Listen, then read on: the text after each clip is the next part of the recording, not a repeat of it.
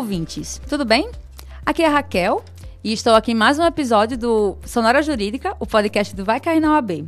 Hoje nós vamos conversar sobre um assunto bem específico, que é direito do consumidor, especificamente falando sobre superendividados. E estamos aqui hoje para conversar com a professora Emília Queiroz. Professora Emília, muito obrigada por participar do nosso programa mais uma vez, mais uma vez estando aqui. Eu que agradeço, pessoal. Sou fã do Sonora Jurídica, do Vai Cair na UAB. Podem contar sempre. Perfeito, professora. E começando aqui na, nessa nossa pauta, é, lembrando que tem aumentado cada vez mais. A gente tem aí dados e, e, vários fatos que comprovam que aumentou o número de endividados no Brasil nos últimos anos, nos, últimos meses.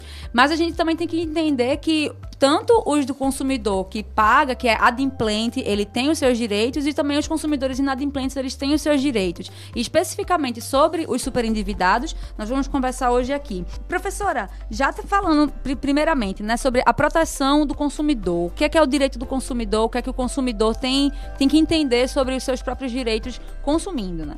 É muito interessante falar sobre isso, porque a gente tem que ter o raciocínio sobre a relação, a política de relação de consumo no Brasil. Primeiro lugar, é um tipo de relação que é uma relação tratada de forma diferente. Por quê? Uhum. Porque existe é, medida afirmativa em cima disso. Vocês sabem que a medida afirmativa é uma é, discriminação positiva, ou seja, o Estado entra para interferir dentro de determinado relacionamento para tentar igualar, colocar em pé de igualdade é, setores que são socialmente diferenciados, como por exemplo é, o fornecedor e o consumidor. Perfeito. Vocês sabem que antes de existir o Código de Defesa do Consumidor no Brasil, existia uma. Um, o, o, consumidor era subjugado, né? Era o prestador de serviço ou o fornecedor que ditava todas as regras e nem sempre respeitava direitos básicos do consumidor que não Verdade. eram é, legislados especificamente. Então, por isso, o Estado precisou interferir e, e, trouxe o Código de Defesa do Consumidor, que implementa grandes vantagens para o consumidor em relação ao fornecedor, exatamente para artificialmente tirar essa situação de injustiça. Tanto é assim que a gente não tem só na relação de consumo esse tipo de interferência. Quais são as outras legislações que são de medida afirmativa? A CLT. Porque, hum, lembrem, aquela revolução industrial tardia que chegou no Brasil, que não existiam direitos dos trabalhadores na fábrica tal. Aí vem o Estado para equiparar o empregador e o trabalhador traz super vantagens na CLT. Assim a gente tem o Estatuto do Idoso, Estatuto da Criança e do Adolescente, Lei Maria da Penha é o Estado entrando em favor dos vulneráveis. No Brasil, o consumidor foi considerado vulnerável. Por isso que existe um código específico de direito do consumidor. Professora, quais são as grandes vantagens que esse código traz? O principal que a gente pode trazer, e eu sou professora de processo civil, uhum. tem que puxar para o meu lado, né? Sempre facilitando. Claro. No artigo 6 é, em um dos incisos, tem a questão da possibilidade da inversão do ônus da prova. Por que isso é uma grande vantagem? A gente sabe que existe uma regra geral em processo que o ônus, o ônus da prova cabe a quem alega. Ou seja, se eu entro em juízo dizendo alguma coisa, eu que tenho que provar aquela coisa. Perfeito. Então, vem no Código de Defesa do Consumidor como um furacão, uma alternativa para isso. Em casos que o juiz é, constate a hipossuficiência do consumidor em relação ao fornecedor, ele pode inverter esse ônus da prova, né? Verdade. Lembrando que tem que ter hipossuficiência, não é um grande magnata que tem o seu pneu furado e vai trocar na borracharia de seu Zé, não gosta do serviço prestado e o juiz vai inverter o ônus da prova, né? É um cidadão mediano comum diante de uma empresa grande, de uma por exemplo. É. Então, e foi exatamente. tão interessante ter entrado no sistema processual brasileiro isso, que bem depois, em 2015, o legislador trouxe essa possibilidade, já chamando de distribuição dinâmica do ônus da prova, para o processo comum, para o rito comum no processo civil, né? Que inclusive Fred Didier diz que foi a maior mudança que aconteceu dentro, dentro do código. Do código, que foi de 2015. Isso. O que a gente tem que ter em mente é que no Brasil é, a gente tem uma política de proteção exacerbada ao consumidor, levando em consideração que ele era subjugado pelo fornecedor. E a gente ainda está assim, né? Tem um autor alemão, que é Jürgen Habermas, que ele diz que o problema das medidas afirmativas é quando elas se tornam eternas. Mas, por exemplo, a gente pode deixar de ter um Código de Defesa do Consumidor agora? Não porque Perfeito. socialmente é, ainda existe prática reiterada dos fornecedores subjugarem consumidores. Mas um dia, quando isso estiver equiparado, não vai mais precisar existir e vai-se para a legislação comum para esse tipo de relação. Um dia, né? Um dia, Quem vai sabe? chegar, vai chegar. Não vai precisar Lei Maria da Penha, nem CLT, que todos já vão ser iguais. Perfeito. Já agora no segundo bloco,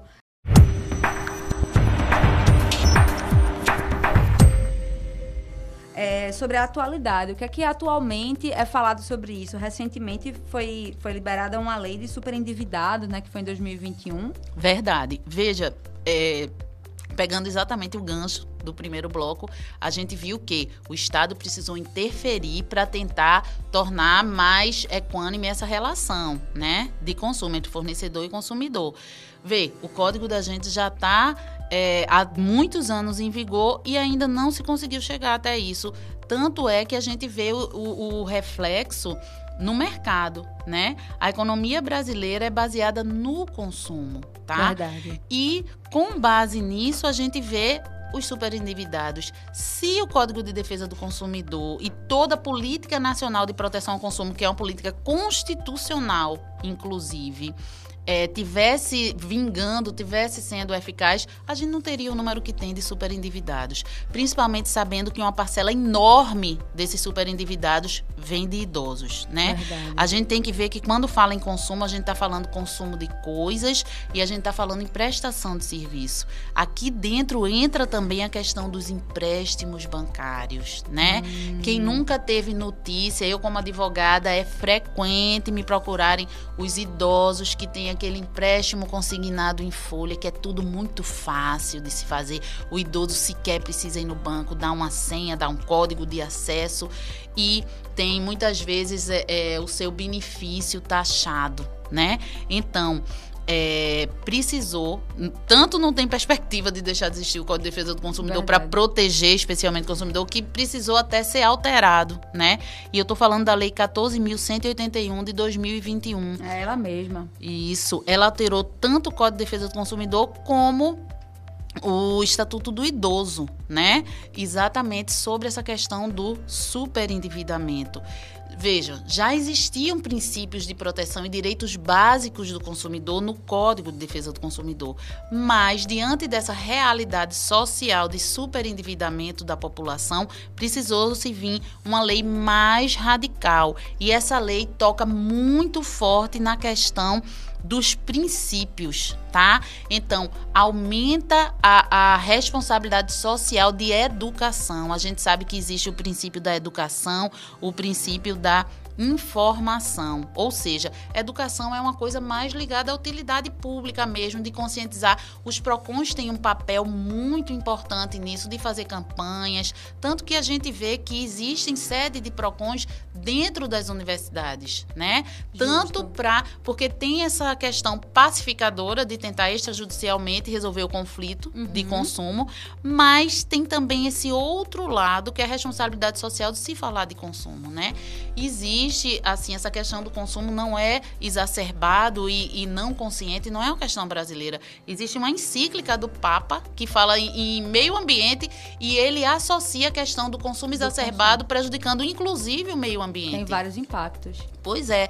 Então é uma questão mundial, né? É a cultura do, do como diz Bauman, da sociedade líquida, né? Não tô gostando disso, descarto e pego outro, descarto Verdade. e pego outro, né? Vou comprando, vou comprando. Infelizmente faço isso com coisas e com pessoas, uhum. né? Então, esse consumo exacerbado, a mudança do padrão social, eu preciso ter para ser, eu preciso ter e não ser, né? Eu tendo, eu vou ser considerado socialmente. Se eu tenho, eu sou, né? É Exatamente. E também isso vai muito para uma questão de, da educação, né, professora? De você saber, de existir uma, uma, uma acessibilidade ao que uh, o, o, o, brasileiro, a pessoa, enfim, o ser humano, saber o que é que, é, o que, é que deve consumir, o que é que pode consumir, até que limite o consumo Perfeito. ele vai ser saudável, né? Exato. Inclusive, é, existem agora os coaches, né? Os mentors e tal, que trabalham muito essa questão da educação financeira, né? Justo. Eu preciso daquilo. todos, né? Isso. Eu Uhum. assisti um, um programa com a professora Amanda Aires da Universidade Federal, que ela é economista e ela falava exatamente como é que eu vou saber se eu preciso ou não preciso daquilo. Eu vou para o shopping, eu vejo aquele produto e nossa, tô louca pelo aquele produto, não compro naquela hora. Se eu passo três vezes pelaquela loja e não me fez falta é porque eu não tô precisando, Exato, né? é uma boa ah, dica. mas eu tenho a tentação de passar pelas vitrines do shopping. Ela até disse: se eu tenho esse problema de ter essa tentação e quero ir pro cinema, eu vou pro cinema numa hora que o shopping já estiver fechado, né? Pega Pra a última evitar. sessão, porque quando sair não tem nem perigo, Isso. Né? Aí entram aqui Poucas outros princípios dicas. também, a questão da, é, da. Não é do nada que você chega para comprar determinada coisa, né? Verdade. a propaganda que o fornecedor faz de mostrar que você precisa, você vai morrer se você não tiver o modelo novo da coleção de determinada loja, de um sapato ou de uma bolsa, né? Por exemplo. Então, essa questão também tem que ser medida e controlada pelo Estado. Não é a questão de, de censura, é a questão de sensibilizar o consumidor para ter uma é, educação em relação à prevenção do superendividamento, principalmente se a gente estiver falando de compra de empréstimos. Porque isso também vai para uma questão de educação financeira, que Isso. também é um outro ponto é, que, que é, é, é importante também a gente falar um pouco sobre educação financeira, sabendo também que o consumidor ele tem os seus direitos, seja quando ele tem, ele está comprando, e também quando ele está com a dívida, que, enfim, é todo Isso. o contexto da pauta de, de- de- do nosso episódio. É, a questão da educação financeira Isso. para quando a pessoa está com dívida. E aí? Um outro princípio que a gente tem que vem é ser ressaltado, destacado mais ainda por essa lei dentro do Código do Consumidor, é o princípio da informação, tá? Educação é uma questão mais preventiva. Agora, a informação é uma questão bem prática. Por exemplo, vamos pegar o caso dos empréstimos, já que estamos falando de dos superendividados. Quando eu vou tomar um empréstimo no banco, não vale aquela letrinha pequenininha, né? Geralmente esse tipo de empréstimo de instituição financeira vem através de um contrato de adesão. Um contrato de adesão muitas vezes é considerado leonino, ou seja, tem vantagem só para uma parte.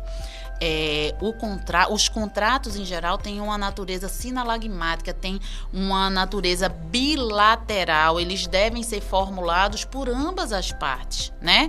No caso, seria o consumidor e o fornecedor no contrato de banco. Eu tenho que ter direito de opinar sobre as cláusulas. Mas a gente vê o quê? Se eu vou comprar um apartamento, vem aquele contrato todo pronto já. Tem meu nome lá em cima? Tem, mas já vem para mim todo É só preenchido. assim, né, no final. Exato, ou vem o espaço, deu preencher só meus dados pessoais, né?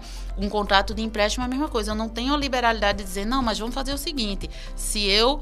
é, eu quero negociar. Eu já tive um caso de uma cliente que chegou até a gente que ela queria fazer um empréstimo no banco e pagar em quatro parcelas. Era 10 mil, ela queria em quatro parcelas. E o gerente disse: Não, aqui a gente tem um empréstimo muito melhor para você. Você tira os 10 mil e paga em 36 vezes. Ela disse: Eu não quero, eu quero pagar em quatro vezes. E o banco não permitiu. E ela fez esse empréstimo de 36 meses, que dos 10 mil que ela pegou, ela ia pagar 100 mil no De final volta. Nossa né? Senhora.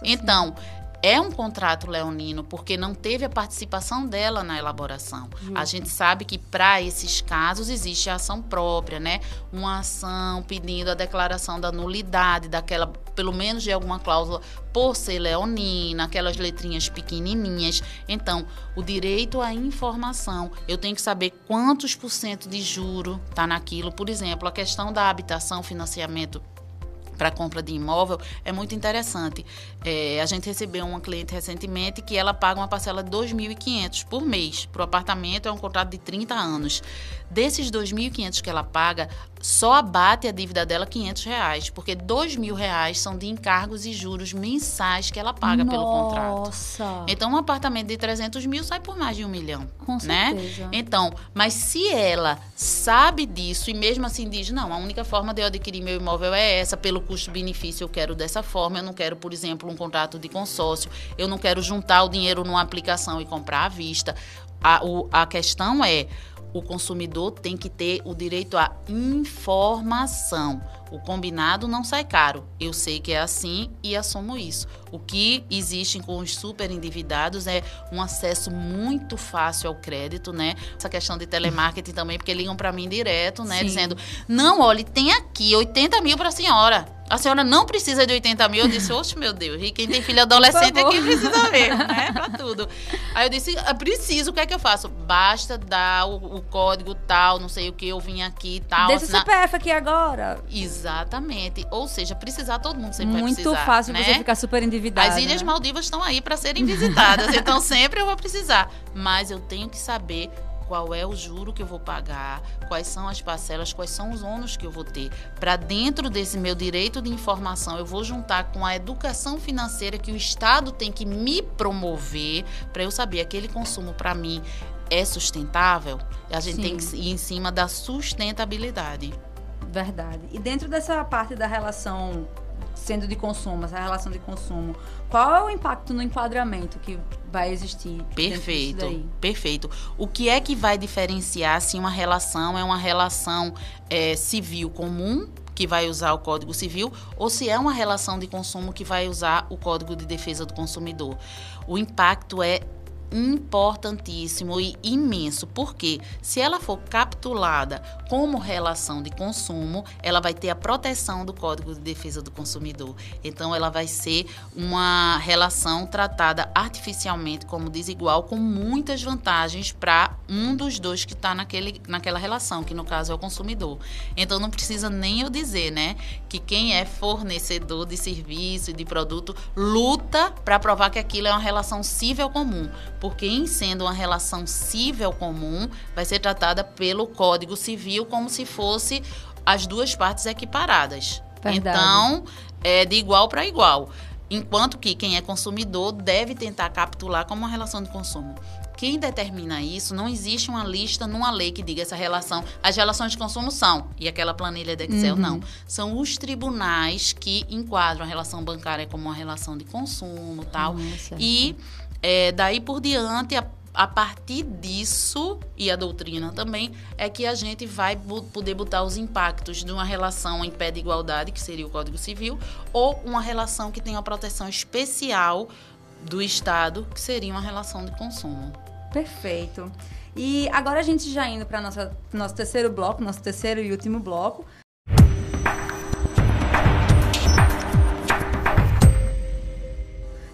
lembrando que o nosso podcast é voltado para os ouvintes do Vacai na OAB, os, o Sonora Jurídica é voltado para os seguidores do Vacai na OAB, que são as pessoas que estão se preparando aí para o exame de ordem, que vai acontecer em breve, né? Estamos aí sempre nessa preparação constante. Então, professora, vindo para dentro dessa temática de direito do consumidor, de processo civil e todas essas, essas informações que você trouxe agora, o que é que, pensando na, na primeira fase, ou também eventualmente na segunda fase da OAB, o que é que pode cair o que é que já caiu, o que é que você pode informar um pouquinho aí para os nossos prepara os nossos oabeiros que estão aí. Pois é, agora é aquela parte que a gente começa assim, tá, mas vamos para o que interessa, vamos né? Oabeiros de plantão aí. Gente, na primeira fase, do exame de ordem, existe a tradição de cair em duas questões de direito do consumidor. E se você fizer o estudo do índice de que cai e que não cai, é interessante a gente ver que é quase figurinha carimbada cair uma questão de responsabilidade civil Nossa, em relação de consumo, né? Então, quem está se preparando para a primeira fase, dá aquela revisadinha em responsabilidade civil para relação de consumo, tá? Que existe relação toda uma peculiaridade em relação à relação comum, que seria a relação civil, tá? Justo. A segunda questão geralmente flutua entre consumidor em juízo, que aí a gente pode cair essa questão da inversão do ônus da prova. Aí a gente pode também trabalhar, porque vocês sabem que as questões também de primeira fase são multidisciplinares, né? O que é que o examinador gosta, principalmente a FGV? Ele gosta de dar um enunciado, que é um caso problema, para você resolver aquele caso problema. Então pode ser que caia alguma coisa é, de relação de consumo que a gente pode juntar com um rito especial da Lei 9099, do juizados especiais, né? Se a causa for até 40 salários mínimos, juizado comum. Se for até 20 salários mínimos, aí você sabe que pode ter o juiz postulando, independe da presença de advogado. A questão da resolução extrajudicial em sedes de PROCON, também, né? É, cai muito essa questão do enquadramento. Essa relação é uma relação de consumo ou não é uma relação de consumo? Então, isso a gente cai a questão de práticas comerciais também, uma coisa interessantíssima. Quem está se preparando para direito do consumidor tem que olhar as súmulas do STJ tá? As súmulas do STJ são de consulta obrigatória até para a primeira fase. Lá existe muito essa questão de enquadramento, de relação de consumo, tá? Professora, não tem direito do consumidor na segunda fase. Realmente a gente não tem a área específica só de direito de consumidor, mas indiretamente o direito do consumidor pode entrar dentro da seara da prova, principalmente quem vai fazer direito civil, tá? Então, essa questão de responsabilidade civil de relação de consumo, rito em juízo pode sim cair também na segunda fase. É, essa questão do superendividamento é uma questão nova, a lei é de 2021. Ainda não caiu diretamente nada sobre ela, então ela é uma grande aposta que os professores de direito do consumidor têm para os próximos exames, tá? Então, que, vai estar no, que se cair, vai estar. Isso, isso. E como é uma novidade, existe essa é, probabilidade, né? Então, de que forma essa lei poderia cair, né? Essas duas questões que eu falei no bloco anterior, em relação aos princípios, o dever de educação e de informação, que são diferentes. O dever de educação é mais ligado à questão da utilidade pública preventiva e o dever de informação é uma questão contratual de se ter do consumidor ter ciência de todos os impactos é, contratuais daquela relação, uhum. tá? Aí você em relação ao superendividamento, é bom dar uma olhada em contratos bancários, tá bom?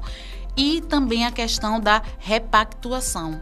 Tá? A repactuação seria o seguinte: é, eu tenho vários contratos de empréstimo, por exemplo, consignado, que seja de cartão de crédito, que é, é, contratos que me trazem um superendividamento. Então a lei traz essa possibilidade da repactuação. Essa repactuação pode ser feita é, através de uma conciliação. Essa conciliação pode ser tanto do PROCON como Sejustes, como é, centrais de mediação, mas o PROCON tem uma função muito destacada nisso. Qual é a questão que diferencia uma conciliação no PROCON e uma conciliação judicial ou o processo ação judicial em si?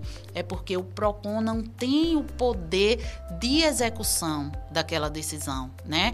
O, a conciliação que é feita no PROCON vai gerar um título executivo extrajudicial que aí sim está sujeito a uma possível posterior ação de execução em cima desse título extrajudicial. Então, é interessante ver essa questão da repactuação, inclusive o professor Marco Antônio Araújo, que é de direito do consumidor, fala muito isso, principalmente na questão do chamamento dos credores, porque pode haver essa repactuação conciliatória, tá? Uhum. Extrajudicial, ou pode vir através de uma ação judicial, tá?